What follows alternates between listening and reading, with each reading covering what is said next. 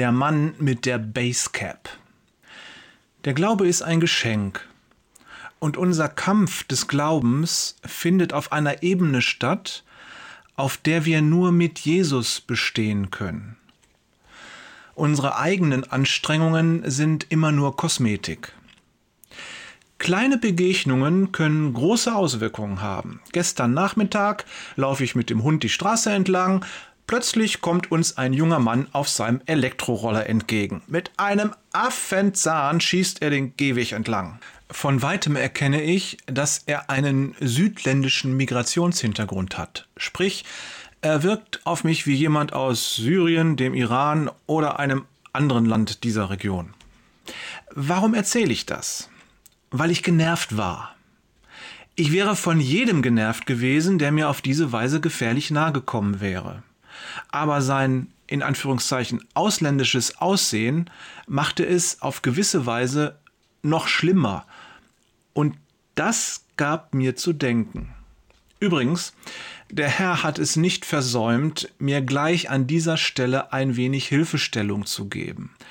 Als der junge Mann nur noch circa fünf Meter entfernt ist, kann ich erkennen, dass da eigentlich ein fettes weißes Logo auf seiner schwarzen Basecap prangt. Ein Kreuz. Ups, das passt gar nicht zu meinem Vorurteil. Ein wenig beschämt gehe ich weiter.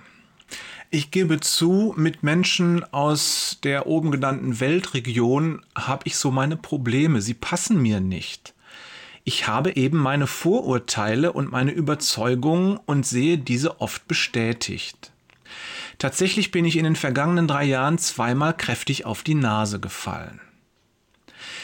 Denkt dran, was wir glauben, bestätigt sich über kurz oder lang in unserem Leben.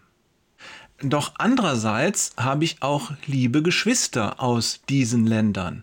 Ein iranischer Bruder ist schon lange bei mir im Hauskreis. Ein anderer ist mit seiner Familie nach Hamburg gezogen und neulich habe ich ihn dort besucht. Dennoch habe ich von diesen Menschen ein pessimistisches Menschenbild.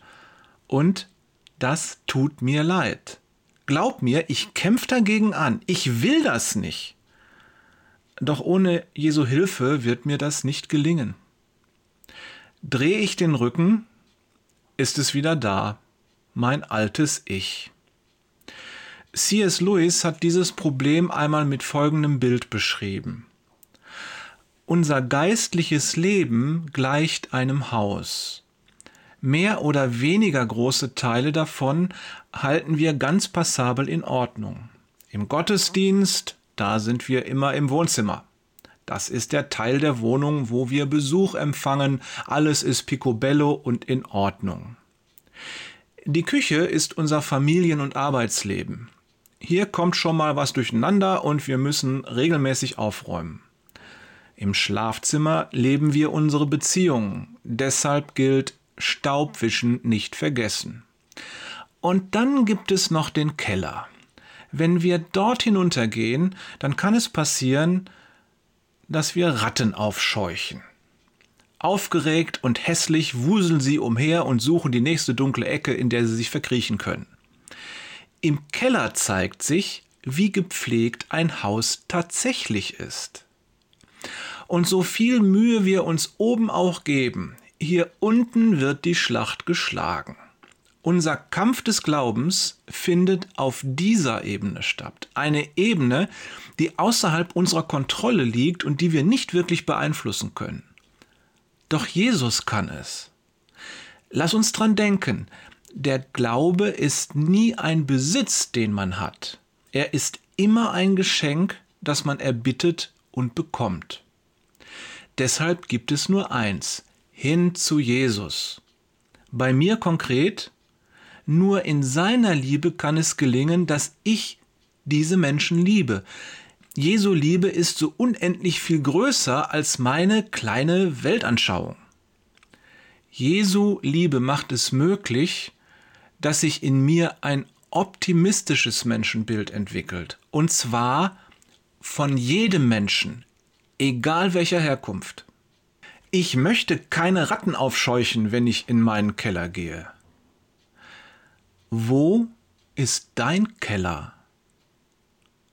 Liebe Grüße von Jörg, der kann's nur mit Jesus Peters und Thorsten, der ganz andere Ratten im Keller hat als Jörg Wader. Kleiner Nachtrag von Thorsten. Ich bin auf eine eigenartige Weise, was ethnische Gruppen anbetrifft, farbenblind. Ich rede mit Leuten und irgendwann macht mich jemand darauf aufmerksam, dass mein Gegenüber gar nicht meine Hautfarbe hat. Ich habe bis dahin nur den Menschen gesehen. Und das ist meines Erachtens auch gut so. Ich bin Gott dafür dankbar, dass ich diese Blindheit habe. Andere Blindheiten habe ich leider nicht. Mein Problem ist, wenn ich einem Versicherungsvertreter begegne, klingeln bei mir alle Alarmglocken. Aber der Herr hat auch mich an einer Stelle überführt, wie Jörg bei dem Kreuz auf der Basecap.